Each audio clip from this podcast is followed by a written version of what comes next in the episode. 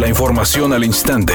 Grupo Radio Alegría presenta ABC Noticias. Información que transforma.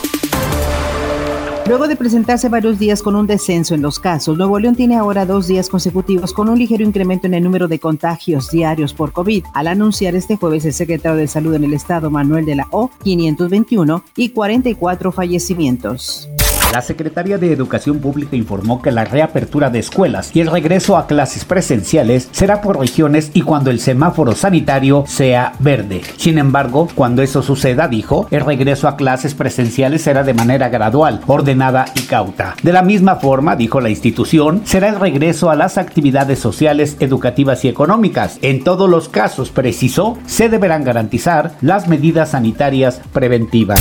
La Comisión de Puntos Constitucionales de la Cámara de Diputados acordó no debatir ni aprobar el dictamen en materia de ciberseguridad, donde se plantea que las noticias falsas y campañas de desinformación sean consideradas como un asunto de seguridad nacional, por lo que los legisladores convocaron a un parlamento abierto el próximo 26 de febrero a las 10 horas para debatir el tema con una mayor profundidad, luego de que diputados y especialistas argumentaron que existiría un riesgo de censura. Según el dictamen entregado a legisladores, un ciberataque es un intento de acceder ilegalmente a un sistema electrónico o a una red informática con la intención de extraer información o interrumpir su funcionamiento.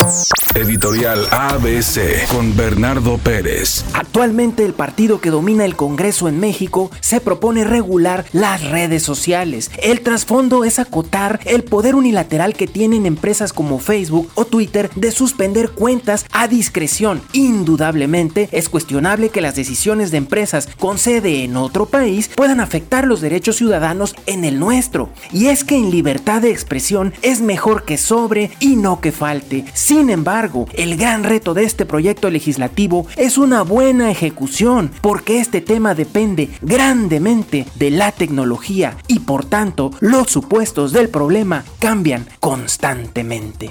Pese a la derrota en contra del Bayern Múnich en la gran final del Mundial de Clubes de Qatar, André Pierre Guignac se consagró como campeón de goleo individual de este certamen internacional.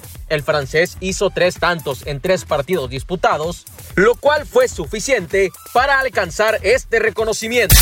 El hotel de Roberto Palazuelos en Tulum volvió a incendiarse. El incidente lo provocó la explosión de un calentador de agua debido a la acumulación de gas LP en el inmueble ubicado en la zona costera del destino Quintano Roense. De acuerdo con medios locales, ayer el cuerpo de bomberos recibió un reporte de incendio. El fuego fue controlado aproximadamente una hora y media después y provocó daños en una palapa de dos pisos. El incidente también dejó dos trabajadores heridos.